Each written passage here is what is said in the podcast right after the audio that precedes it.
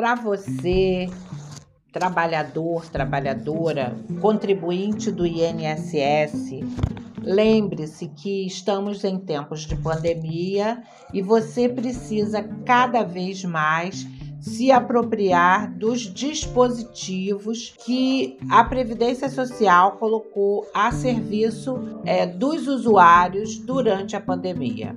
Esses dispositivos incluem o aplicativo Meu INSS. Então você baixa o aplicativo Meu INSS ou utiliza através do seu computador de casa.